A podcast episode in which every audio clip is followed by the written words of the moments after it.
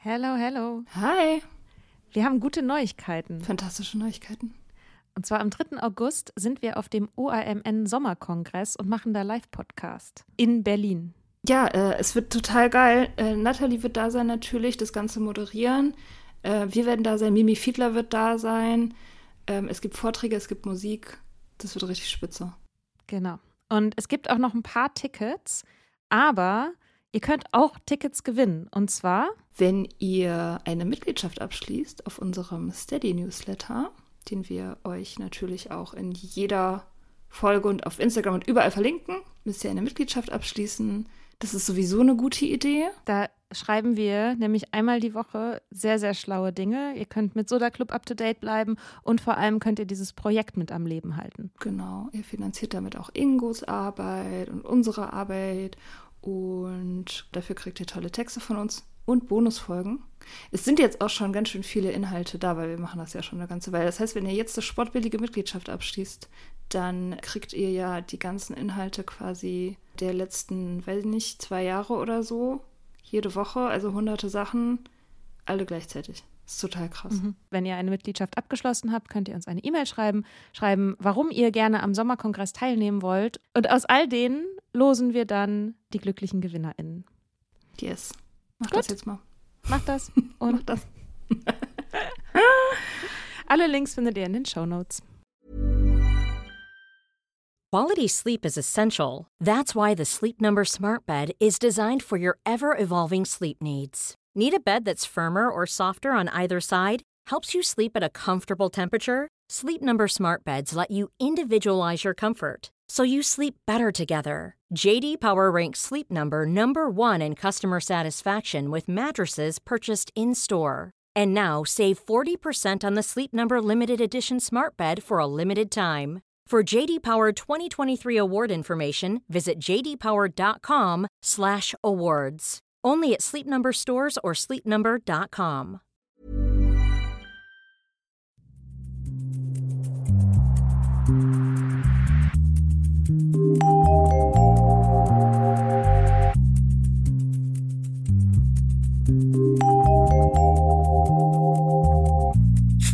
Hallo.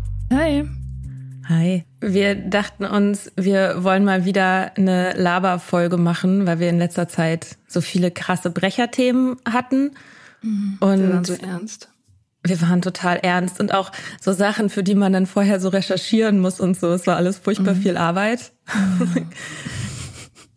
ähm, und deswegen wollten wir einfach mal über die anderen Leute reden. Nicht über uns, sondern über die anderen. Einfach lästern. Das lästern, das geht leicht von der Zunge. Ja, weil äh, das, ich merke das so krass, dass äh, diese, diese wieder aufmachende Welt, ne, die, die macht mich manchmal, äh, lässt die mich ziemlich sprachlos zurück. Also Alkohol war im Grunde in diesen zwei Jahren Pandemie, so in meinem Umfeld, hat es halt quasi nicht stattgefunden. Also fast nicht. Also mein Umfeld hat fast nicht getrunken. Ich hatte auch einen guten Einfluss auf, weiß ich nicht, meine Familie zum Beispiel. Und das heißt, das war eigentlich nicht wirklich ein Thema, dass wir, dass da irgendwie gesoffen wird. Und jetzt wenn man so durch die Straßen läuft, ne, es ist Frühling, äh, man, ich habe hier so eine Brücke bei mir um die Ecke, wo immer abends die Leute sitzen und dann am nächsten Morgen ist überall äh, sind überall Glasscherben und so. Und jedes Mal, wenn ich da drüber gehe, denke ich mir so, oh, TrinkerInnen. Sie nerven. Sie Du nerven genderst mich. auch in deinen Gedanken. Du denkst dann so, TrinkerInnen. so voll genervt. ja. Ja, ja, kennst du es doch. Thought Police, die, da muss man ganz doll aufpassen. Ja. Okay. Ja, ich habe das auch. Ich habe hier ja natürlich auch ein paar Brücken so, also gerade klar in, in Mitte, so in Berlin Mitte, da gibt's so Hotspots, wo dann halt auch wirklich, wo es dann aussieht wie, also an einem ganz normalen Sonntagmorgen sieht's da halt aus wie nach Silvester so. Und man hat natürlich auch die Orte hier, wo, wo halt die, die, die Clubleichen dann aus den Clubs raus, rauskommen. Ähm, am Sonntagmorgen oder am Montagmorgen teilweise. Und das, da, da, also die, wie die, die sind dann so wie so Zombies. so mit so leeren, glasigen Augen. Torkeln sie dann halt so in der U-Bahn rum und so. Ich denke mir dann auch oft, also bei so Extremfällen denke ich mir auch oft, Gott sei Dank muss ich das nicht mehr machen. Gott sei Dank bin ich da nicht mehr. Gott sei Dank habe ich dieses Gefühl seit Jahren nicht mehr gefühlt. Ich bin immer richtig froh. Ja, aber ich, ich weiß nicht, ich habe, das war gestern, habe ich, war ich noch kurz beim Kiosk, habe mir eine Limo geholt und hinter mir stand ein kleines Kind, keine Ahnung, acht oder so, mit dem, ich nehme, weiß ich nicht, nehme ich mal an, Vater, die sich noch ein Getränk holen wollten. Und das Kind hat den Vater gefragt, du trinkst ein Bier bestimmt oder sowas in der Art. Und dann hat er, und er meinte ja, ja, und hat sich dann irgendwie so ein, so ein Becks Green Lemon geholt. Also kein richtiges Bier. Ich habe das nur so gehört und dachte mir so, oh Mann, ey. Ja, das mit so kleinen Kinderstimmchen dann auch, ne? Das ist dann irgendwie ja, es war halt so, es war halt nachmittags so, ne? Also oder mittags sogar. Also es war jetzt irgendwie nicht, also es war halt ein Kind, also es war jetzt nicht irgendwie 12 Uhr nachts oder so. Ja, und das sehe ich so, das sehe ich einfach so voll oft. Das ist voll anstrengend. Ich habe ja Stiefschwestern und eine davon lebt in Frankreich und ihr Mann ist so ein Weinkenner. Und die haben ein paar Kinder auch. Und es gibt diese Geschichte, die ist auch relativ berühmt in der Familie dass der kleine Sohn, als der so, weiß nicht, der konnte halt gerade sprechen, wie alt sind die da, drei, zwei, drei oder so, keine Ahnung, hat so, ein, so eine Kiste leerer Weinflaschen in irgendeiner Wohnung gesehen. Sein Vater war allerdings nicht anwesend, hat so ein paar leere Weinflaschen gesehen, hat diese Weinflaschen gesehen, hat drauf gezeigt und meinte, Papa. Mir hat letztens jemand erzählt, dass das erste Wort seines Kindes Bier war. Und er war wahrscheinlich total stolz darüber, ne? Ja, er meinte, er fand es, also fand es schon ein bisschen lustig. bedenklich, aber war auch ein bisschen stolz, war auch ein bisschen lustig. Und ich meinte so, naja, Kinder merken sich halt das, was sie als bedeutsam erleben. Aber also ohne Scheiß, ich meine, das, das kann man, also das, ich meine, da muss man doch nicht sober für sein, um sowas nicht lustig zu finden, wenn das erste Wort meines Kindes Bier ist. Also das ist doch, ist doch nicht, ist es noch lustig? Ich finde das nicht mehr lustig. Ich finde das auch nicht lustig. Also zumindest war es nicht Schnaps. ja, ist ja quasi ges gesund. Ja, ja, im Prinzip ein Lebensmittel. Genau. Ja, ich meine, solange es nicht der Wodka aus, der, unter, aus dem untersten Regal im Supermarkt ist, also wenn mein Kind, wenn jetzt das erste Wort meines Kindes wäre Wodka aus dem untersten Supermarktregal, dann würde ich sagen, kann man sich natürlich Sorgen machen. Aber ja. Weinkenner, finde ich, sind, sind die schlimmsten. Also ja, ich, für mich auch. sind, ich habe ja mal in einem Weinladen gearbeitet, natürlich. Und ich kannte mich ja auch mal mit Wein aus und habe solche Sachen gesagt wie hm, Tannine. Okay. Da war regelmäßig ein Typ, der, das war halt so ein, so ein Kulturdude. Also oh. der letztendlich so ein, also so ein Mansplainer, ja. der einfach auch keinen Punkt und Komma kennt, einfach die ganze Zeit einen voll labert mit allem und mit sich vor allem und mit den ganzen Leuten, die er so kennt mhm. und dann so über den Wein und der hat dann auch immer, der wollte auch immer so ganz viel über so Wein reden und so. Und das hat mich halt damals schon genervt, so, ne? Also es war, da habe ich noch, da war, habe ich noch getrunken.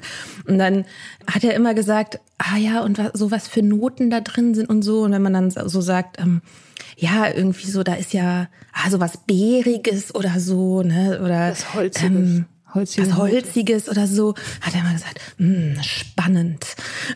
Wirklich? ich dachte, Boah. ja, spannend. Oh Gott, oh Gott. Das ist ganz interessant. Alter, ja, nee, boah, die finde ich auch am schlimmsten. Also, ja, ich meine, abgesehen von diesem komischen Selbstbetrug, dass man deswegen des Geschmacks trinkt, was ich nie glaube, also jetzt, dann kommen halt immer Leute an und meinen, ja, nur weil du mal abhängig warst, heißt es ja nicht, dass andere Leute es nicht genießen können. Nee, nee, nee, nee, nee. Aber ich glaube es wirklich einfach, ich glaube, das ist ein gelerntes Ding. So kein Kind trinkt ein Glas Wein und denkt sich so, oh, das schmeckt aber toll beerig äh, und steht da drauf. Also nein, no way. Aber abgesehen davon sind das halt auch oft so Leute. Also das sind halt oft so Mansplainer oder so schröderige Typen.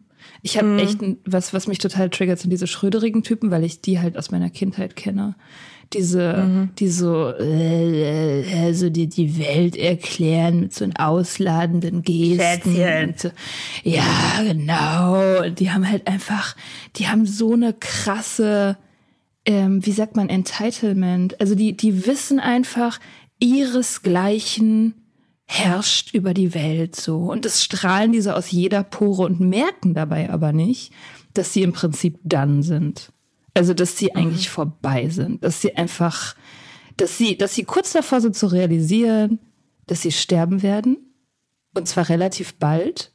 Und sich dann daraufhin panisch entweder einen Porsche kaufen oder eine junge Frau an Land ziehen, irgendwie die halb so alt ist wie sie selbst, wenn sie halt so panisch sind. Und die werden dann halt immer die werden immer älter und immer lächerlicher in ihrem Alter so. Und das sind diese Typen, die halt so so Schröder halt, so Barolo-Trinker, so Leute, die das halt dann auch als Statussymbol und so, also übel. Und, und das geht halt immer mit so einer gewissen Weltsicht einher und auch mit so einem Kultur, wie du sagst, ne, dieses Kultur, Kulturgut trinken.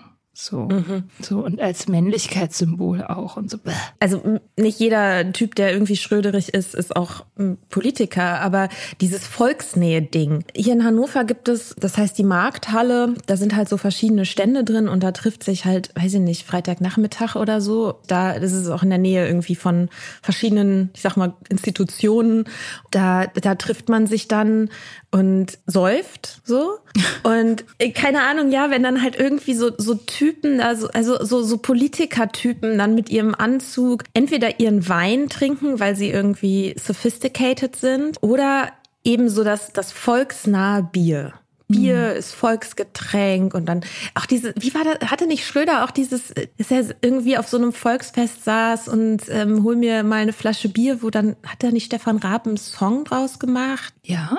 Ach, ich dachte ja, 90er. die guten alten Zeiten, als es noch TV Total gab. Ja, wie antiquiert einem die 90er erscheinen, by the way, im Moment. Ja, vielleicht aber auch die, die frühen 2000er könnten das auch gewesen sein. Aber irgendwie ja. habe ich das Gefühl, die 90er haben so super spät angefangen. Irgendwie so mit Jurassic Park haben die 90er angefangen. Dann mhm. hatten sie ihren Höhepunkt bei Matrix. Und dann ja. haben sich noch so komische Auswüchse so in die frühen 2000er irgendwie so rein. Und TV Total und diese ganze deutsche Comedy zählt für mich da irgendwie rein, die irgendwie so noch so total so in so einem 90s-Ding verhaftet ist. Bully Herbig und keine Ahnung, wie sie alle heißen. Hm.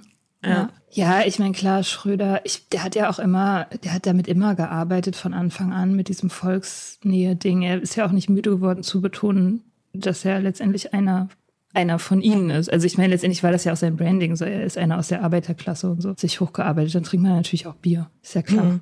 Aber dann später, wenn man es geschafft hat, also jetzt hat er es ja geschafft, oder, naja, ist halt schon ein bisschen über dem Zenit drüber jetzt mittlerweile, aber. Aber ähm, ja noch nicht so lange. Das hat er in den letzten Monaten ja, ja ganz gut verkackt. Monaten hat das, hat das richtig verkackt. Aber es war vorher schon peinlich mit seiner Frau, die immer seine Instagram-Präsenz irgendwie managt und so. Also, weiß ich auch nicht. Aber ja, das, ähm, ja, die stehen halt auch für so eine alte Welt. Also für mich stehen diese Leute echt für so eine alte Welt, die im Prinzip vorbei ist und die sich aber trotzdem immer noch an diese Reste von Macht klammern so irgendwie so verzweifelt.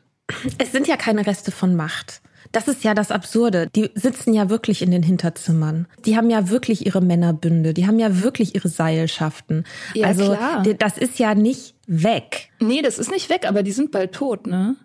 Und ich meine natürlich. Ja, dann haben wir Philipp die, Amthor, der macht denselben Bums. Ja, ja, genau. Dann, ich weiß nicht, aber ich glaube, die neue Generation der enervierenden alten weißen Männer, die ja auch jung sein können, das werden andere sein. Ich glaube, das wird eher so eine so eine FDP-Tech-Horde sein, so eine Startup-Angel-Investment-Horde. Mhm. Also ich glaube, das wird, das wird das neue Ding, was, was richtig krass nerven wird. Mhm. diese Schröderigkeit, also ich glaube, die jungen Unternehmer, die haben schon, die haben schon kapiert, dass diese Schröderigkeit nicht mehr so richtig zieht. Jetzt, mhm. wo die Frauen ja auch, also wo fast die Hälfte der Frauen berufstätig ist in diesem Land.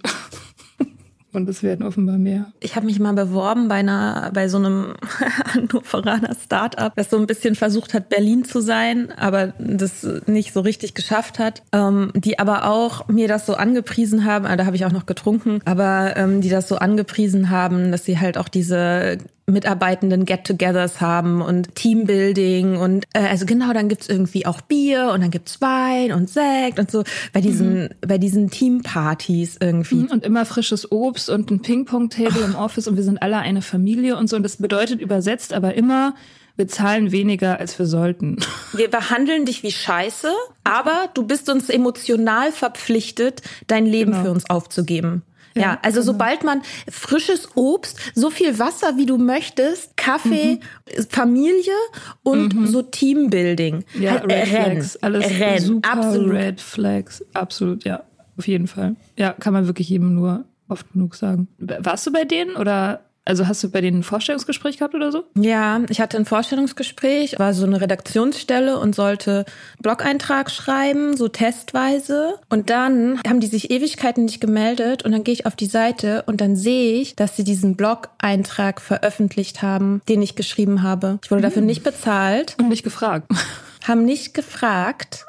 Und dann habe ich denen eine E-Mail geschrieben, habe abgesagt mit den Geschäftsführern im CC ähm, und habe gesagt, das geht nicht, das ist keine ordentliche Praxis. Ich nehme redaktionelles Arbeiten ernst und wenn die so arbeiten, dann ne. Boah, das ist richtig assi. Mega. Ja. Ja, da gibt's viele. Ja. genau, und da sieht man das. Die sind halt alle so, so locker und so irgendwie cool drauf und irgendwie so kreativ und so. Die müssen sich überhaupt nicht mit sowas auseinandersetzen, sowas wie Urheberrecht oder Arbeitsrecht oder so. Ich meine, es sind halt so, so Leute, also Finn Klimans, die es aber nicht so gut machen. Ja, die finden halt immer Horden von, äh, von willigen, Imposter-Syndrom geplagten jungen Menschen, die gerade aus dem Studium kommen und total dankbar sind, dass irgendjemand ihnen Arbeit gibt. Also ich weiß nicht, ob das jetzt die nächste Generation, also sozusagen die, die nach uns kommt, ob die das besser machen, ob die da ein anderes Mindset haben. Aber bei uns war das so, wir sind ja, ich weiß nicht, ob du noch dazugehörst, du bist ja ein bisschen jünger, aber wir waren so Generation Praktikum, so, so hatte man uns ja, ja. ja genannt. Und äh, das, das lag halt daran, dass wir, und ich erinnere mich da auch noch sehr gut dran, dass wir im Prinzip schon in der Schulzeit permanent eingetrichtert bekommen haben, ihr seid nichts wert und ihr könnt froh sein, wenn euch irgendjemand einen Job gibt. Also das war mhm. ja auch die Zeit, wo Arbeitslosigkeit irgendwie so ein Dauerkrisenthema war, was jetzt irgendwie nicht mehr so ist. Aber uns hat man halt wirklich von früh bis spät erzählt, wenn euch irgendjemand einstellt, dann könnt ihr auf Knien danken sozusagen. Und deswegen eine ganze Generation, die sozusagen permanent umsonst gearbeitet hat, über Jahre teilweise, weil wir halt so froh waren, dass uns irgendjemand eingestellt hat. Und in Berlin ist es natürlich, also ist die ganze Situation nochmal verschärft. Ich habe so haarsträubenden Shit erlebt. Zum Beispiel habe ich mal für so ein Online-Magazin, die haben mich angefragt, ob ich Illustrationen für die mache. Das wäre so ein langfristiger Job gewesen, also immer so ein paar im Monat, was eigentlich voll geil ist. Und dann bin ich da hingegangen, habe mit dieser Redakteurin geredet, die war irgendwie, keine Ahnung, 23 oder so. Und dann ging es irgendwie um Geld und ich dann irgendeinen Tagessatz genannt, der halbwegs moderat ist. Und sie meinte, oh, das ist aber viel zu viel, das geht gar nicht und so. Und dann hat sie mir erzählt, dass sie Fotografen haben, junge Fotografen, die irgendwie 20 Bilder im Monat liefern für 200 Euro. Ach du Scheiße. Und da denkst du, und ich meine, natürlich ist es halt so ein Feld, was stirbt. Also niemand arbeitet lange zu diesen Konditionen. Entweder die Leute arbeiten halt dann nicht mehr als Fotografen demnächst oder sie werden halt schnell teurer so. Aber du hast immer so einen Bodensatz so so von Leuten, die das halt machen. So, die findest du halt. Mhm. Und und das ist das ist das Ärgernis daran. Wir sollten uns alle kollektiv da verweigern. Also das wäre alles sehr einfach, sich kollektiv zu verweigern, zu sagen, nee, Leute, ich muss Miete zahlen, ich, ich kann nicht für 200 Euro im Monat arbeiten, das geht leider nicht. Wir sind irgendwie ein bisschen vom Thema abgekommen. Wir wollten eigentlich über Trinker lästern.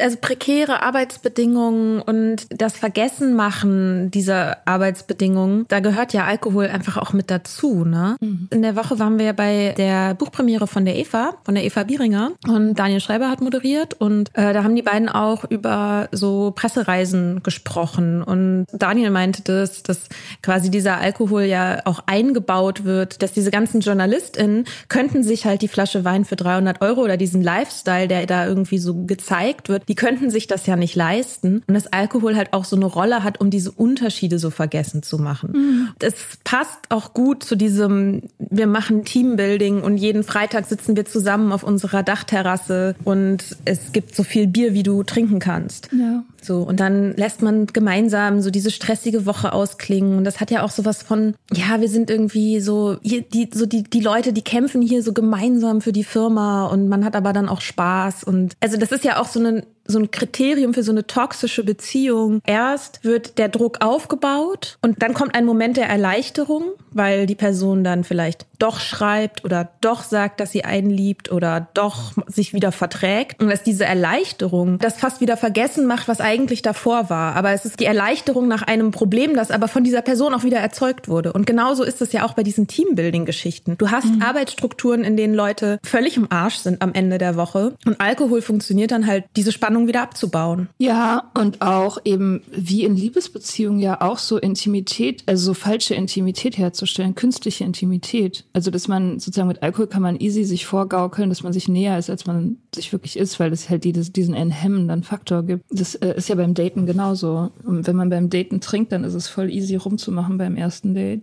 weil man dann nicht mehr so aufgeregt ist und weil man halt alles so, äh, ja, Gesellschaft, wie sagt man, soziales Schmiermittel, sagt man ja, ne? Und ja, beim Arbeiten funktioniert das natürlich genauso und ist halt genauso unnatürlich und, und falsch. Ja, und das ist halt natürlich auch das Instrument, ist das Vermischen von privaten und beruflichen. Ne? Also wenn du, wenn du mhm. dein, wenn du, wenn du es schaffst, deinen Angestellten das Gefühl zu vermitteln, dass sie gerade Freizeit haben und dass alles irgendwie so eine Herzensangelegenheit ist und dass sie das nicht für Geld machen und so, das ist natürlich super geil. Weil dann äh, mhm. hast du Leute, die, die leidenschaftlich sind und aber das Geld irgendwie nicht wichtig finden oder so. Das aus Selbstverwirklichungsgründen machen. Ja, und dann setzt sich der Chef auch mit dazu, mhm. plaudert. Mhm. Wie so ein Schröder, der ja. halt mit einem auch mal mal ein Bier trinken kann. Boah, die Schröders, ey. Weinkenner. Ja, Weinkenner sind tatsächlich der Horror. Wenn ich Weinkenner höre, dann denke ich an diesen Lover, den ich mal hatte. Das war so ein Architekt. Den habe ich in der Bar kennengelernt. In der Bar, wo ich gearbeitet habe, der war auch ein bisschen älter als ich. Und der hatte irgendwie ein geiles Loft und eine Galerie hat er übrigens immer noch. Und der hat jeden Samstag für mich gekocht in seinem geilen Loft. Und immer wenn ich zu ihm gegangen bin, er hatte so einen Weinladen um die Ecke, so einen schicken. Und er hat immer da angerufen und dem Weinhändler gesagt, welche Flasche Wein er sozusagen kaufen wird. Und ich bin dann vor dem Date sozusagen da vorbeigegangen, habe die abgeholt, diese, diese gute Weinflasche. Eine Flasche Wein. Damals war ich mhm. irgendwie so 25, schätze ich, war ich da. Und das war, das war genau so, das war so ein schröderiger Typ, der hat mir Sachen erklärt, Alter, die wusste ich vorher nicht. Zum Beispiel, dass... Ähm, zum Beispiel hat er mal gesagt, dass Frauen deswegen seltener große Künstlerinnen geworden sind, weil sie keine Visionen haben können. Also weil, weil sozusagen Frauen sind erdverbunden, also sind mit der Erde verbunden, deswegen können sie halt keine Visionen entwickeln. Und also damals hatte ich da noch nicht so ein dolles Schmerzempfinden. Heutzutage würde ich natürlich Aha. sofort gehen und den Typen mit dem nie wieder reden. Aber damals war ich halt noch so, ähm, hm, vielleicht liegt es ja auch daran, dass sie halt jahrhundertelang zum Beispiel nicht studieren durften oder so könnte ja vielleicht auch daran liegen. Also ich habe dann wirklich mit ihm darüber diskutiert. Nein, es ist, weil wir erdverbunden sind, Mia. Ja, ja, genau. Der hat mir auch zum Beispiel gesagt, ich soll, damals habe ich ja noch sehr viel eher so freie Kunst äh, gemacht. Ich habe noch studiert damals. Und der hat mir gesagt, ich muss aufpassen, dass ich keine Frauenkunst mache. Was ist denn Frauenkunst? Naja, Kunst die sich mit Weiblichkeit Rosa. auseinandersetzt. Ach oder so. ja, oder die halt natürlich irgendwie weiblich aussieht. Klar, das ist natürlich auch problematisch. Also alles, was irgendwie mhm. nach Frau aussieht, ist problematisch. So Dinge hat er mir erklärt. Ich habe viel gelernt mhm. von diesem Architekten und Galeristen in Charlottenburg. Aber was, was eigentlich der Fall war, war, dass ich total abgelenkt war die ganze Zeit bei, bei allen diesen Dates, weil es ja nur eine Flasche Wein gab. So eine gute, die man dann genießen sollte. Oh, und ich meine, eine Flasche Wein für zwei Leute den ganzen fucking Abend bei einem, keine Ahnung, fünfgängigen Essen. So, und ich dachte immer, boah, wie machen die Leute das? Wie macht der das? Wie, wie denkt der nicht den, die ganze Zeit darüber nach, wie er sich dieses Glas Wein eint? Das ist ja im, im Prinzip ist es ja nur ein Glas. So, mhm. was man dann, oder ein Glas und ein Viertelglas oder so, da ist die Flasche ja leer. So. Und ich immer so, boah, ich muss das so langsam wie möglich trinken und alles rausschmecken, weil der Wein ist ja auch wirklich gut. so. Es war immer der totale Horror. Das war richtig, das war richtiger Kampf. Das war wie so ein, wie so einen großen, starken Hund an der Leine, so, der so an der Leine zerrt, den immer zu, mhm. so zu bändigen. So hat sich das angefühlt. Ja. Deswegen konnte ich dann auch mich nicht richtig auf diese wichtigen Diskussionen konzentrieren, weil ich die ganze Zeit damit beschäftigt war, diesen Wein zu genießen, damit er nicht zu wenig ist. Ja, ja wobei ja. ich muss sagen, also die Weinkenner, die ich so erlebt habe, auch in dem in besagtem Weinladen, die haben zwar groß darüber geredet, aber da, da ist das nicht bei einer Flasche für zwei Leute geblieben. Irgendwann waren dann die Tannine auch egal. Ich meine, man hat vielleicht noch drüber geredet, aber es kann mir keiner erzählen, dass er irgendwie nach einem halben Liter oder einer Flasche noch irgendwie die Nuancen schmeckt. Ja, ja. Ja, voll. Was ich äh, total das spannende Phänomen finde, fällt mir gerade ein, also sozusagen die etwa die jüngeren ähm, Schröder, äh, die das Sammeln von Bierflaschen aus aller Welt finde ich irgendwie so als Deko. Oh Gott. Wirklich? Oder so Schnapsflaschen als Deko. Kennst du es nicht? Ich hatte mal eine Bombay Sapphire Flasche als Deko. Ja, ich, ich, hab, ich bin schuldig. Ich hatte mal eine tatsächlich. Diese blauen Flaschen, die sind auch wirklich sehr hübsch. Ja, gut, eignen sich als Kerzenständer. Ja, äh, nee, in so einem, in so einem Haushalt war ich sehr, sehr lange nicht mehr. Gibt es die noch? Ist das ein Ding? Weiß ich nicht genau. Ich weiß nicht, ob es die noch gibt. Aber das war eine Zeit lang so ein Ding, ja. dass Leute sowas gesammelt haben. Ich war neulich auf einer Party vor ein paar Monaten in die Party bin ich so reingeraten. Es war ein Kumpel von mir, der ging zufällig zu dieser Party und meinte, komm doch einfach mit und so. Ich kannte niemanden da. Und das war so ein älterer Typ, so ein Typ Mitte 40 aus so einem Entrepreneur. Das sind diese Leute, die sich so nennen. Ich war schon total so, denke ich immer so, boah, nee. So ein, na, so ein Alpha-Mail war das, der hat irgendwie äh, Geburtstag gefeiert und auf der Party waren, da waren Frauen und Männer, aber die Frauen, also irgendwann ist mir aufgefallen, nach so anderthalb Stunden oder so, ich habe noch keine Frau irgendwas sagen hören. Die haben einfach nicht gesprochen. Die saßen da irgendwie, die waren zwar anwesend, aber die Männer haben tatsächlich geredet. Die Männer haben 100 Prozent des, des Redeanteils gehabt. Und irgendwann waren dann alle so draußen auf der Terrasse und haben halt getrunken, außer mir. Ich habe halt nicht getrunken, ich habe halt die ganze Zeit Tonic Water getrunken und habe geschwiegen. wie die Frauen da offensichtlich. Der eine, der Gastgeber, hat dann erzählt, dass seine Beziehung zu seinem Vater sich wirklich weiterentwickelt hat in dem Moment, wo er ein dickeres Auto hatte als sein Vater. Das war so die Geschichte, die er erzählt hat, so dass sozusagen er wirklich erwachsen wurde in dem Moment, wo sein Auto dicker war als das von seinem Vater. Oh, das ist mega traurig. Also mit so Pathos hat er das so vorgetragen, so ja, das war echt eine defining moment in our relationship und so. Und ich dachte, aha. Und dann kam halt der Punkt, wo alle so ein bisschen laberig wurden, ne, wo der Alkohol dann irgendwie so einsetzt. Mhm. Und dann hat ein anderer Typ, auch so ein Unternehmertyp, erzählt, wie er in, in Indien oder so war. Und von dort aus hat er sich dann eine Kiste mit so total seltenem und urteurem Whisky nach Hause schicken lassen, irgendwie. Von so, so ein wahnsinnig teurer Whisky, der irgendwie so ganz besonders ist. Und den hat er so als Souvenir mitgebracht und hat das dann irgendwie so ausschweifend erzählt. Wo ich dann auch dachte, okay, das ist der Moment, wo ich auf dieser Party eigentlich nichts mehr verloren habe. Also auch offiziell jetzt so. Aber das war richtig schlimm.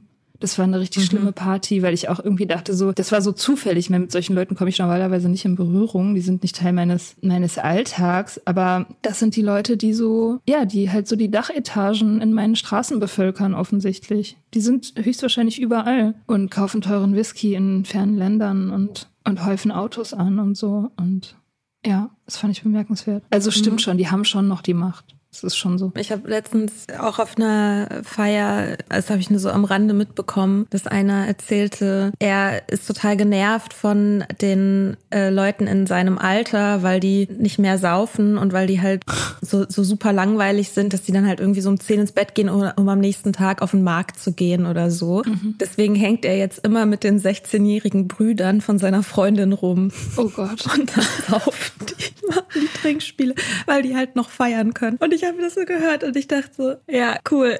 It's true. Ja. Ich meine, 16-Jährige können tatsächlich feiern, ja. ja. Für mich sind das auch die Leute, die bei mir um die Ecke auf der Brücke sind. Also so eine, so Linke, die eigentlich so voll auf, ja, halt irgendwie die Gesellschaft und wir müssen Solidarität leben und wir haben irgendwie hehre Ziele und Ideale und so weiter. Und dann guckst du dir danach diese fucking Brücke an und denkst dir so, deine Ideale kannst du dir halt echt in den Arsch schieben. Also weil ganz ehrlich, so, bei solchen Sachen fängt es doch an. Das fängt doch damit an, dass ich Acht gebe auf mein Umfeld. Das fängt doch damit an, dass ich irgendwie gucke, dass ich irgendwas nicht so hinterlasse, dass am nächsten Morgen, wenn dann da irgendwie ein Kind mit seinem Lauffahrrad über diese Brücke fährt, über Glasscherben fährt. Und das sind halt nicht nur ein paar. Also ich meine, klar, man lässt mal eine Flasche fallen oder man lässt, stellt sie beiseite und natürlich passiert mal was und so. Und es, es geht mir nicht darum, dass irgendwie alles immer sauber sein muss oder so. Also ja, weil es halt immer ist. Und weil ich ich natürlich auch sehe, wer da halt sitzt. Und das sind genau die Leute, die eigentlich eine bessere Welt wollen. Und ich mir so denke, dann hinterlasst doch bitte die Brücke auch so, wie ihr die Welt wollt. Und Leute, oh, das regt mich so auf. Boah, ich könnte ausrasten. Voll oft lassen mir Leute ihre leeren Bier- und Schnapsflaschen in meinem Fahrradkorb. Mhm. Also mein Fahrrad steht halt draußen an der Straße angeschlossen und dann so auf dem Weg von A nach B lassen die mir halt ihr scheiß Altglas im Fahrradkorb. Ja, und deswegen habe ich keinen Fahrradkorb mehr. Ich denke jedes Mal so, wenn ich das einmal sehe, ne, ich werde ausrasten. Diese Person wird auf jeden Fall meinen gerechten Zorn zu spüren bekommen von all den Malen, die Leute ihren Pfand in meinem Fahrradkorb gelassen haben. Das ist so ekelhaft. Weißt du, kommst morgen, morgens raus, bist so, ah ja, die Sonne scheint oder die Sonne scheint auch nicht, ist egal, keine Ahnung oder äh, ich bin eh scheiße drauf. Kommst zu deinem Fahrrad und musst dann erstmal diesen stinkenden Siff entfernen. Weil ich meine, es ist doch völlig klar, dass das kein Mülleimer ist. Man könnte es ja auch daneben stellen. Also es macht ja keinen Unterschied. Ja. Man könnte es auch bis zum nächsten Mülleimer tragen, wenn das nicht so anstrengend wäre. Naja, wenn man nicht so besoffen wäre wahrscheinlich. Ja, das finde ich auch immer richtig, richtig gruselig. Mein Lieblingsfeindbild sind ja die Zeitredakteure, die Trinken als Rebellion verkaufen die ganze Zeit. Trinken als Rebellion. Das ist ein Aufstehen gegen das System, das ist ein Fuck you an die Leistungsgesellschaft. Also das sind für mich die schlimmsten. Das wird fast noch schlimmer als diese Schröderigen, glaube ich. So, die so in ihren Altbau Palästen in Hamburg und Berlin sitzen mit abgezogenen Dielen oder Fischgrätenparkett und einem richtig teuren Statusfahrrad für 2000 Euro und die dann also wirklich so satt und sicher in ihrem elitären Leben sitzen und Wein trinken und dann Artikel darüber schreiben in einem prestigeträchtigen Blatt darüber, dass sie ja Rebellen sind weil sie saufen, so. Weil sie sich diesem Leistungsgesellschaft-Ding entziehen. Da denke ich immer so, boah, hast du eine Sekunde in deinem Leben Selbstreflexion betrieben? Nur einen kurzen Moment so. Dann würdest du nämlich sehen, dass es nicht zusammenpasst. Da passt nichts zusammen. Das ist nicht rebellisch, was du machst. Das, da könnte ich ausra Und es ist regelmäßig. Es ist regelmäßig erscheinen so Texte. So, von so Typen auch, wo du denkst so, Nein, du bist nicht Che Guevara. Du hast, du hast Flicken auf deinem, auf deinem Tweet-Sakko, Alter. Du, also nichts an dir ist rebellisch. das ist, also das finde ich wirklich ganz, ganz schlimm. Ganz, ganz schlimm. Kriege ich echt keinen mehr hoch, wenn ich so jemanden, also. Krasse Libido-Blocker. Ja. Ich fühl's nicht. Bester Spruch ever. Ein, Insider in einem öffentlichen Podcast ist halt, ja. Ja, Shoutout an Vlada. Ja, Shoutout an Vlada. Vlada fühlt nämlich keinen ja. Bullshit. So ist es einfach. Ja, I love it. Ja, hier auch bei der Premiere, ne, wo wir waren, äh, bei der Buchpremiere. Das fand ich halt auch so crazy, ne. Das Buch heißt unabhängig und ist übers Nicht-Trinken und schnell übers Trinken und dann nicht mehr trinken. Die ersten Leute, die einem entgegenkommen, haben halt alle so ein mega volles Weinglas. Mhm. Gigantische Weingläser. Und um uns rum, wo wir saßen, voll viele Leute saßen da halt mit ihren Weingläsern oder mit ihrem Bier. Und in dem ganzen Theater war Maskenpflicht, außer halt natürlich während die trinken. Und da dachte ich so, what the fuck? Ja, das fand ich auch krass. Vor allem, es hat auch wirklich, es hat krass intensiv gerochen. Ja. Also ich habe echt festgestellt, dass ich voll lange nicht mehr irgendwo war, wo ich tatsächlich Wein gerochen habe. Selbst in einer Bar mhm. irgendwie ist es eigentlich selten, dass man das so riecht, aber in dem Fall war das wirklich ein, ein Weinaroma. Und diese Gläser waren riesig, das waren so richtige Kelche, so Eimer Rotwein. So dachte ich auch so. Wie muss man drauf sein? Also das, das ist schon, das ist schon wirklich abgefahren. Also ich meine, klar, dass da Wein, Wein ausgeschenkt wird in so einem öffentlichen, in so einem Theater halt, das ist klar. irgendwie klar. Aber dass man zu so einer Veranstaltung geht und sich dann so einen riesigen Eimer Wein mit reinnimmt und sich dann da hinsetzt und anderthalb Stunden dabei zuhört, wie jemand darüber erzählt, wie Alkohol, wie das einfach eine Spur der Verwüstung in der ganzen Gesellschaft und bei ihr selbst hinterlassen hat.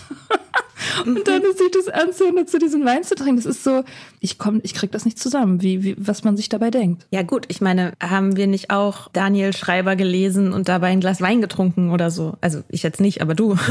ja, gelesen. Also, ja, okay. Aber, aber ich gehe doch nicht dann auf so eine Veranstaltung. Also äh, auf so eine Veranstaltung wäre ich, by the way, sowieso nicht gegangen, als ich noch getrunken habe. Ja. Hätte ich nicht gemacht. Also da wäre ich ganz sicher nicht hingegangen. Und ich weiß nicht, ob ich zu Daniel Schreibers Buch Wein getrunken habe. Ich, ich denke das immer so, aber ich habe Quidlet eigentlich immer gekauft, wenn ich verkatert war. Und wenn ich verkatert war, habe ich ja oftmals mhm. nicht getrunken. Also das war mehr so ein Verzweiflungsding. Aber so, nee, also so, so Allüren hätte ich nicht gehabt, dass mhm. ich zu so einer Sober-Veranstaltung gehe und dann mir da Wein reinziehe. Ich dachte mir eher, das sind wahrscheinlich Normies. Ja, naja, gut. Ich meine, wie viele Normies gibt es schon wirklich? Weniger als, als, als Sie denken. Also, keine Ahnung. Ich kenne zum Beispiel einen Normie, oder also ich kenne vielleicht mehrere auch so, ne? Aber ich glaube, wenn die sich für so eine Veranstaltung interessieren und dann da hingehen, glaube ich irgendwie nicht, dass die dann da Wein kaufen. Weil, also, weil wenn es einem egal ist und man sich interessiert für die Rolle von Alkohol in der Gesellschaft, dann merkt man doch, dass das irgendwie unangebracht ist. Und das finde ich halt ja. immer so, das, das merke ich, das finde ich halt ein bisschen das Schwierige. Also ich ähm, lästere gerne über TrinkerInnen, weil sie einem das Leben manchmal schwer machen, weil es manchmal furchtbar anstrengend ist. Und gleichzeitig kenne ich das ja. Also kenne ich ganz viel davon. Die Rechtfertigung. Ich habe mich vorhin dran erinnert, da hat eine Freundin von mir mal gesagt so, naja, sie hat irgendwie schon das Gefühl, dass sie in letzter Zeit irgendwie ganz schön viel trinkt oder sich fragt, wann so ein Alkohol Alkoholproblem eigentlich anfängt. Also das ist Jahre her, ne? Und ich halt so meinte, ich meine, so ein kleines Alkoholproblem, also ist es wirklich so schlimm? Habe ich zu einer Person gesagt. Also die ist jetzt nicht abhängig geworden oder so, ne? Das war halt irgendwie so eine Phase, wo sie sich halt darüber Gedanken gemacht hat. Und wir kennen uns auch immer noch und da ist mir jetzt nie irgendwas aufgefallen, dass das irgendwie problematisch wäre oder so. Aber wo ich halt auch so im Nachhinein denke, ja, das habe ich wirklich zu einer Person gesagt. So, naja, so ein kleines Alkoholproblem, ist es wirklich so schlimm? Ich habe das natürlich zu mir selbst gesagt. Und ich habe natürlich irgendwie gehofft, dass ich, wenn ich ich das sage, dann andere Leute sagen, ah ja, stimmt, so habe ich da noch nie drüber nachgedacht. Ja, du hast recht, Mika. So schlimm ist das gar nicht, so ein kleines Alkoholproblem zu haben. Ja. Und ja, halt diese ganzen Sachen, wie man sie halt rechtfertigt, die Geschichten, die man sich darum baut und so. Das, ja, ich kenn's ja. Ja, ja, ich kenne das auch. Ich habe tatsächlich die, äh, die letzte Phase meines Trinkens war davon geprägt. Von dieser Haltung, von diesem ja, klar habe ich ein Alkoholproblem, das ist irgendwie Teil meines Lebens und das ist voll okay, weil ist halt ein relativ normales Problem. So, so habe ich das tatsächlich am Ende verkauft. So im letzten Jahr. Im letzten mhm. Jahr meines Trinkens war das immer so ein bisschen, also es hat sich immer abgewechselt. Ne? Es war immer so, äh, ich will irgendwie aufhören oder ich muss irgendwie aufhören, so. Und kann jetzt aber gerade noch nicht, ich muss mich um andere Sachen kümmern. Aber es war halt auch dieses so, ja, ich bin halt, ich bin halt viele Sachen und mache viele Sachen und unter anderem habe ich halt dieses kleine Alkoholproblem, was ich jetzt irgendwie mal demnächst angehen muss. So. Es ist halt auch immer ein kleines Alkoholproblem, ne? Also genau. Ja. Egal wie groß es ist, es ist immer ein kleines Alkoholproblem. Ja, und in dieser Haltung lässt sich auch ganz gut trinken, habe ich festgestellt. Also ich, ich konnte dann tatsächlich auch immer dann auch demonstrativ diesen Wein trinken, weil ich habe ja dieses kleine Alkoholproblem, was ich jetzt aktuell noch nicht bearbeite, aber demnächst dann irgendwann. Aber jetzt trinke ich halt mhm. noch. Also das, äh, das ging schon. Vielleicht waren das auch so Leute, die die irgendwie schon wissen und die damit so ostentativ offen umgehen, damit sie halt mhm. keine Angriffsfläche mehr sind. Ne, weil das ist ja auch ja. eine Strategie. Du bist ja, wenn du selber sagst, so hier, ja, ich bin nackt, mhm. so und jetzt. so, jetzt kannst ja, du halt mir nichts genau. mehr tun. Ja, das stimmt. Die, äh, die Leute bringen mich tatsächlich gar nicht so doll auf die Palme, interessanterweise. Also ich finde, man kann halt auch ein Alkoholproblem haben, ohne ein Arschloch zu sein. Also ähm, nicht, nicht wirklich. Also ich glaube, man ist, wenn man, wenn man zu viel trinkt und irgendwie abhängig ist, ich glaube, ja, man, ehrlich gesagt, ja, man ist schon ein bisschen Arschloch. Zeitweise zumindest. Das finde ich super spannend. Ich habe letztens eine Person in meinem Umfeld, die so ein bisschen ihren Freundeskreis eskaliert hat. Also die gesagt hat, sie will mit denen nichts mehr zu tun haben und so. Und immer schon bei dieser Person habe ich mich gefragt, ob die ein Alkoholproblem hat, weil die so so total selbstbezogen, unreflektiert und viel von anderen fordern, also die hat so einen Habitus von, ich bin immer so viel am Arbeiten und ich mache immer so viel und ich mache und ich tue. Und wenn man sich dann aber sozusagen die Ergebnisse anguckt, dann ist da nichts. Hm. So. Und deswegen dachte ich so, hm, hat die vielleicht ein Alkoholproblem? Und dann meinte eine Freundin, nee, sie glaubt eher, dass es narzisstisch ist. Okay. Das fand ich aber ganz interessant, dass sozusagen das, was ich als ein Alkoholproblem gedeutet habe, dieselben, dieselben Sachen hat sie halt als Narzissmus gedeutet. Und da dachte ich so, ja, wenn man so in so einer aktiven Abhängigkeit ist, ist das so ein bisschen wie so ein Narzissmus auf Zeit irgendwie. Also den man loswerden kann. Der, der trotzdem eben genau in, in diesen ganzen Bereichen sich zeigt. Mhm. Und was ich aber eigentlich sagen wollte, man kann ja ein Alkoholproblem haben, ohne zum Beispiel andere zum Trinken zu drängen oder dass andere sich dafür rechtfertigen müssen, warum sie nicht trinken. Oder man kann trotzdem Rücksicht, also ein Stück weit zumindest Rücksicht nehmen. Ja, welche Trinkertypen ich relativ schwierig finde. Du triffst die auf einer Party zum Beispiel und sagst, dass du nicht trinkst oder die kriegen mit, dass du nicht trinkst und die sagen dann, oh, das ist ja toll, aber ich könnte das Ach, ja nicht. So beneidenswert, aber ich könnte ja, es nicht. Ich könnte es nicht. So, was im Prinzip eigentlich bedeutet, ich muss es nicht. Und du musst mhm. es halt schon und irgendwie habe ich ein bisschen mhm. Mitleid damit. So, das heißt mhm. es eigentlich. So, die finde ich richtig ätzend. Das sind meistens Frauen, tatsächlich. Das sind relativ häufig Frauen. Das könnte ich ja nicht. Ach, so diszipliniert sein. Nein, aber ich bin einfach aufregend. Ich, ja, muss ich halt mit leben, dass ich halt diese Disziplin nicht habe. Dafür habe ich halt ein tolles Leben, so. Tja. Boah, ja. wie ich die hasse. Die habe ich am Anfang sehr gehasst. Also jetzt mittlerweile macht es mir natürlich auch viel weniger aus. Also all das macht mir viel weniger aus als früher. Aber in der frühen Nüchternheit waren die, waren die mit die schlimmsten. Die verdeckt Mitleidhabenden. Mhm. Äh, und die Cool Girls. Die Cool Girls waren eigentlich das, das war für mich das Allerschlimmste. Das waren die, die ich früher war und die offensichtlich the time of their lives haben. Also die einfach mhm. richtig gut drauf sind und die deswegen nicht mitkriegen, dass ich nicht trinke, weil es sie einfach wirklich fucking nicht interessiert, weil die halt so viel Spaß haben und andere Leute so langweilig finden. Also in dem Moment, wo ich sage so, nee, ich trinke nicht, haben die mich sofort wieder vergessen, weil die halt mhm. gerade in einem total aufregenden Flirt sind mit irgendwem oder ein Trinkspiel mit der heißen Barkeeperin haben oder irgendwie geil tanzen und die haben einfach die Nacht ihres Lebens und das sieht auch wirklich und du glaubst denen das. Das ist richtig geil, mhm. was die gerade erleben. So, die fand ich auch immer richtig schlimm. So, das war in der frühen Nüchternheit, da habe ich gerade drüber geschrieben, mich daran erinnert, als ich 2017 nüchtern geworden bin. Mein erster Trip nüchtern war äh, ein Ausflug nach Amsterdam ich weiß nicht, ob ich das schon mal erzählt habe. Das war so, da war ich irgendwie drei Monate sober oder sowas oder vier. Und ich hatte ein paar Bilder in der Gruppenausstellung über Techno. Da war so ein Techno-Festival in Amsterdam und die Kuratoren haben halt gesagt, hey, komm vorbei, irgendwie machen diese Ausstellung. Ich habe halt spontan gedacht, ich fahre dahin, bin halt zu dieser Ausstellung gefahren, war vorher noch nie in Amsterdam und habe halt auf dieser Ausstellung so ein paar Leute kennengelernt, die auch ausgestellt haben und unter anderem so eine Tante, die war ja, also die war halt cool Girl. Die war ich vor acht Jahren oder so, die war so 25 und geil angezogen, geil drauf, irgendwie so, so, so Millennial Hippie Coachella irgendwie. In einer offenen Beziehung mit so einem total heißen DJ. Natürlich. Äh, klar, also alles so, ne? Das ganze Programm, mhm. hieß, wie hieß sie? Ruby hat mir erzählt dann, ja, in dieser offenen Beziehung, weil wahre Liebe braucht keine Regeln und sie heiraten dann demnächst äh, an einem balinesischen Strand und jetzt ist er aber gerade auf Ibiza zum Auflegen und die machen jetzt aber demnächst den Winter in äh, auf Bali, wo sie dann detoxen und heiraten und bla und so. Und dann war halt dieses Techno-Festival in der Stadt und sie hat mich halt gefragt, ob ich mit ihr da hingehe, weil sie ist ja Barmanagerin, sie ist VIP, natürlich kann sie mich in jeden Club reinbringen, es ist ein riesiger Club in Amsterdam Melkway heißt er. Und sie hat mich vorher mit zu sich nach Hause genommen.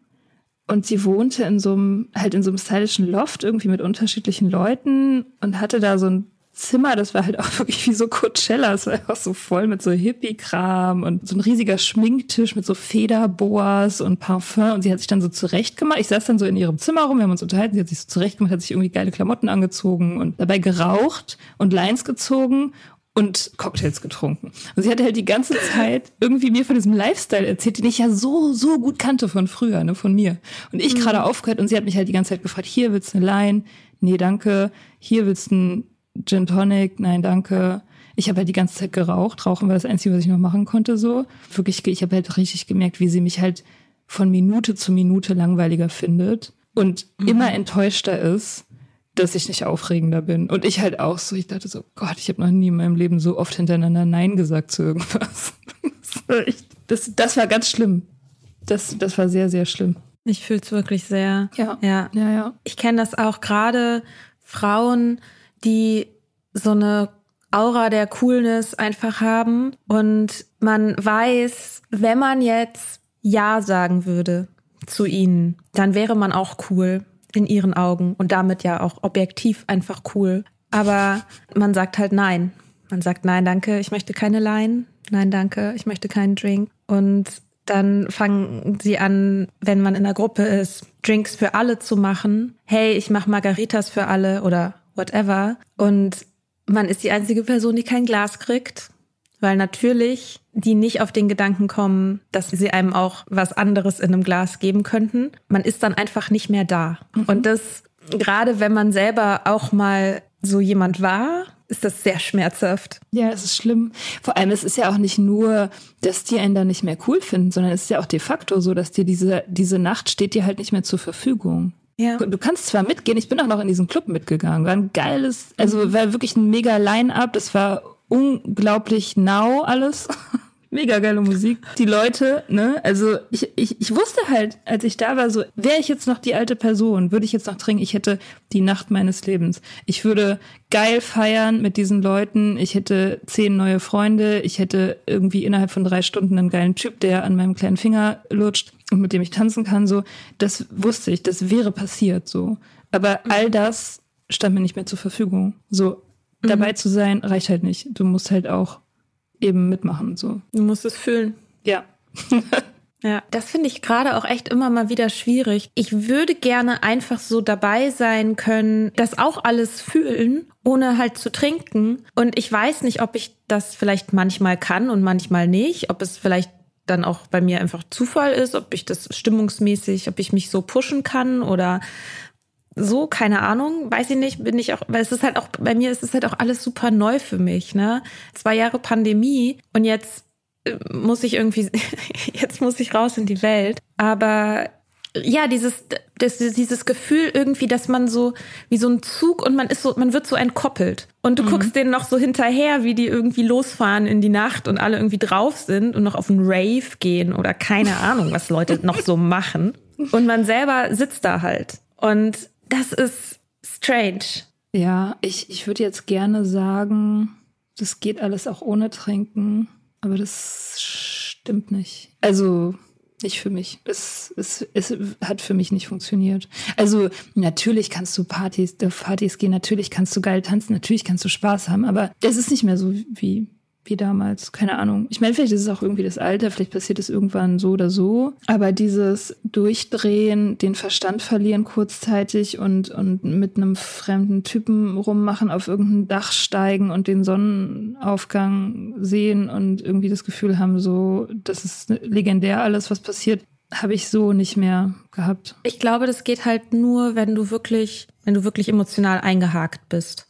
Und ich glaube schon, dass es Menschen gibt, mit denen man das ist. Dass es Leute gibt, mit denen man auf so einer Ebene klickt, dass man noch durch die Stadt laufen kann und noch auf dem Dach steigen kann und sich noch eine Limo am Kiosk holen kann, auch wenn es spät ist und man weiß, man sollte eigentlich ins Bett gehen, aber man macht halt, man macht es halt noch und ich glaube schon, dass es geht, aber ich glaube, es ist einfach seltener, weil man das Künstliche nicht mehr hat. Man ist halt darauf angewiesen, dass es natürlich passiert. Man ist halt darauf angewiesen, dass man seine ganzen unangenehmen Gefühle und Gedanken, die man sonst hat, halt nicht hat oder gelernt hat, damit umzugehen oder sie tatsächlich irgendwie vergessen kann, weil die Situation wirklich, wirklich schön ist. Und das ist aber halt einfach viel seltener, dass das natürlich passiert, als dass es künstlich passiert. Ja, ich meine, ich, ich wollte auch nicht sagen, dass es keine Rauschzustände mehr gibt. Eine Rausch gibt es auf jeden Fall noch.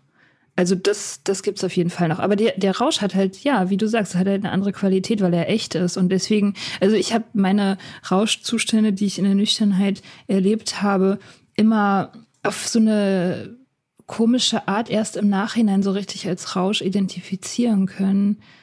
Ja, weil sie halt nicht künstlich herbeigeführt werden, sondern eher so eine Euphorie, eher so eine, ja, das ist schwer zu beschreiben, so eine klare Euphorie halt, die man dann erst hinterher die ich dann immer erst hinterher so richtig erkannt habe, so, ah, guck mal, krass, da warst du richtig high. Ja, es ist halt subtiler. Aber natürlich geht es, klar.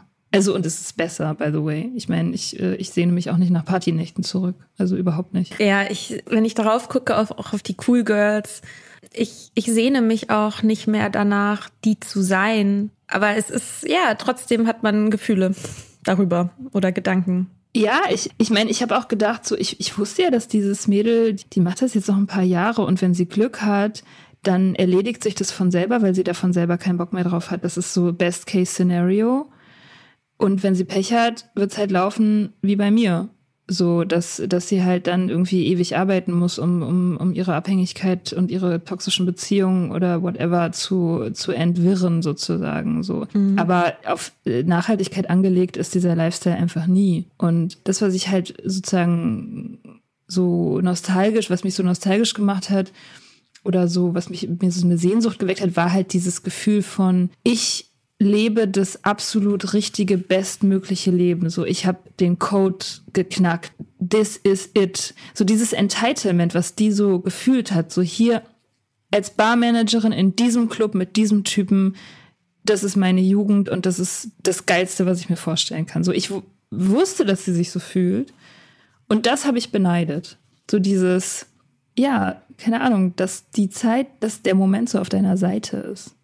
Darf ich dazu einen kurzen Beitrag vorlesen? Ja, bitte. Als Student hatte ich die Partys gefeiert, die alle feierten, die Drogen genommen, die alle nahmen, die verkaterten Vormittage, Affären und Beziehungen durchlebt, die man in dem Alter meistens durchlebt. Das Trinken war dabei stets willkommen. Es wirkte wie eines der selbstverständlichen Rituale des Heranwachsens, einer Zeit, in der man imstande ist, morgens in einer Bar glücklich die Sonne aufgehen zu sehen, um dann allein oder zu zweit ohne schlechtes Gewissen schlafen zu gehen.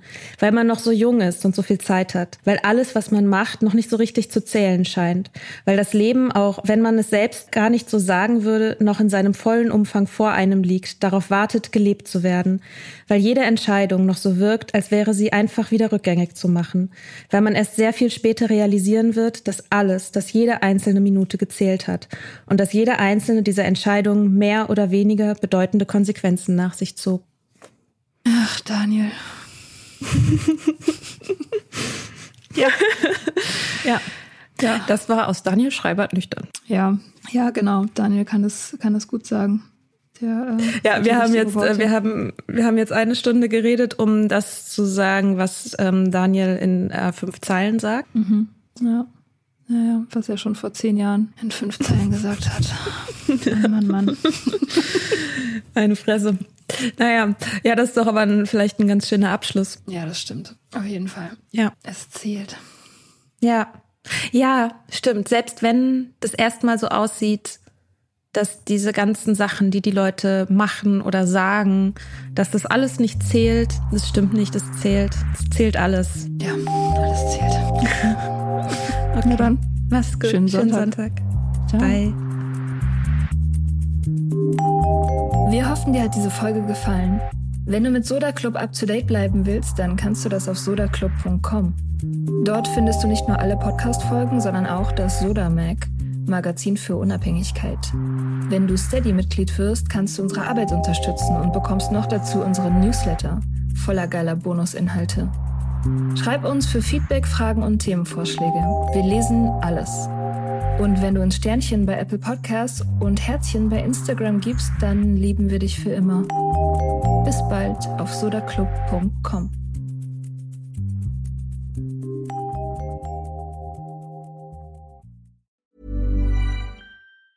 Planning for your next trip?